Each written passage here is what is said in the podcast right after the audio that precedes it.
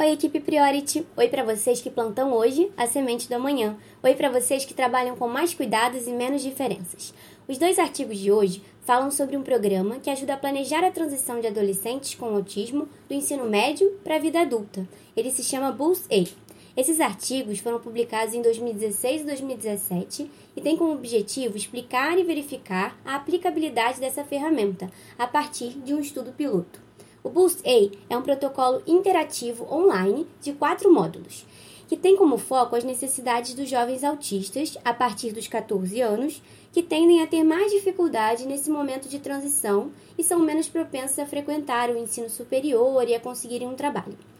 E hoje temos uma convidada especial que vai contar um pouquinho justamente sobre como foram os desafios do filho dela nesse contexto e o que eles fizeram para ultrapassá-los. Oi, meu nome é Diana, eu sou a mãe do Enzo, que fez 18 anos em fevereiro. E hoje ele passou na universidade, ele passou para duas universidades, a Federal Fluminense e a UERJ, em cursos completamente diferentes. Eu acho que o grande desafio que a gente teve foi no ano anterior, em 2019, quando ele estava no terceiro ano do ensino médio. A previsibilidade do que ia acontecer não existia, visto que ele estava fazendo Enem. E toda aquela dinâmica das pessoas falando sobre a universidade fez ele entrar num processo de ansiedade muito grande, em que ele não queria mais ir à escola, mas ao mesmo tempo ele adorava a escola. É, as estratégias que a gente usou foram de condução um pouco mais amorosa e deixando que ele não fosse à escola muitos, muitos dias. Entrou com a psicologia, né, bem, bem antenada, e aí a gente conseguiu ir revertendo isso, tanto que no final do ano ele já estava indo à escola todos os dias. Com o relato da Diana, tivemos um exemplo de estratégia positiva que funcionou, e o Boost A foi criado para auxiliar no processo de casos como esse. O primeiro módulo ajuda o paciente a descobrir mais sobre ele, propondo uma exploração sobre seus interesses, habilidades, preferências de trabalho, atividades extracurriculares que já tenha praticado e suas formas de aprendizagem. Tudo isso através de prontuários e questionários. No segundo módulo, o adolescente e seus pais são orientados a reunir pessoas especializadas que possam ajudá-lo no planejamento dessa transição, como os profissionais que já trabalham com ele. Depois, essa equipe se reúne para concluir o terceiro módulo, que é a primeira reunião, na qual realizam uma revisão das ideias de trabalho possíveis e desenvolvem metas a serem seguidas. Nesse momento, o programa sugere como um dos objetivos que esse paciente tenha experiências da vida real, como um emprego de meio período. Já no módulo final, a equipe analisa o progresso do paciente e incentiva o desenvolvimento da resiliência, para prepará-lo para situações que podem não sair como esperado, mas que devem ser vistas como oportunidade de aprendizado e não como falhas. O Boost A tem como base teórica três domínios: o modelo da autodeterminação, uma abordagem focada nas fortalezas e outra no uso da tecnologia.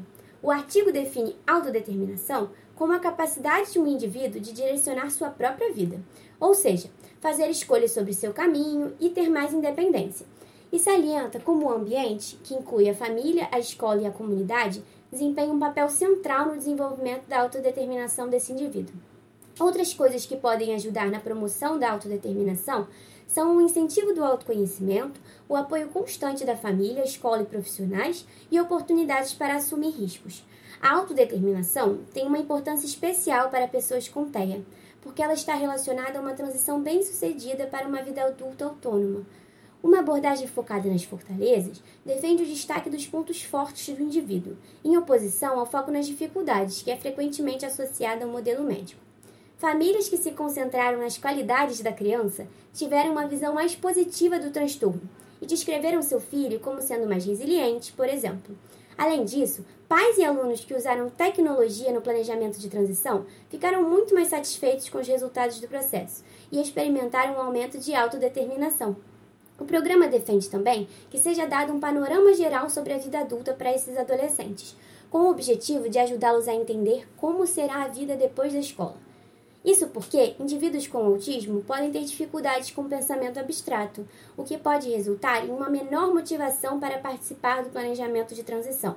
Por ser um estudo piloto, não houve um acompanhamento dos pacientes depois das avaliações, mas acredita-se que esse programa pode trazer benefícios significativos para os adolescentes no espectro autista, como uma maior chance de inserção no mercado de trabalho, a promoção de um senso de identidade, significado e propósito. Após a aplicação do protocolo, a maioria dos participantes relatou que o acharam útil, realista e relevante. Isso indica que eles perceberam o protocolo como viável e com potencial para auxiliá-los no processo de planejamento de transição. Esse mini podcast foi o resumo do resumo do resumo desses artigos para atualizar você.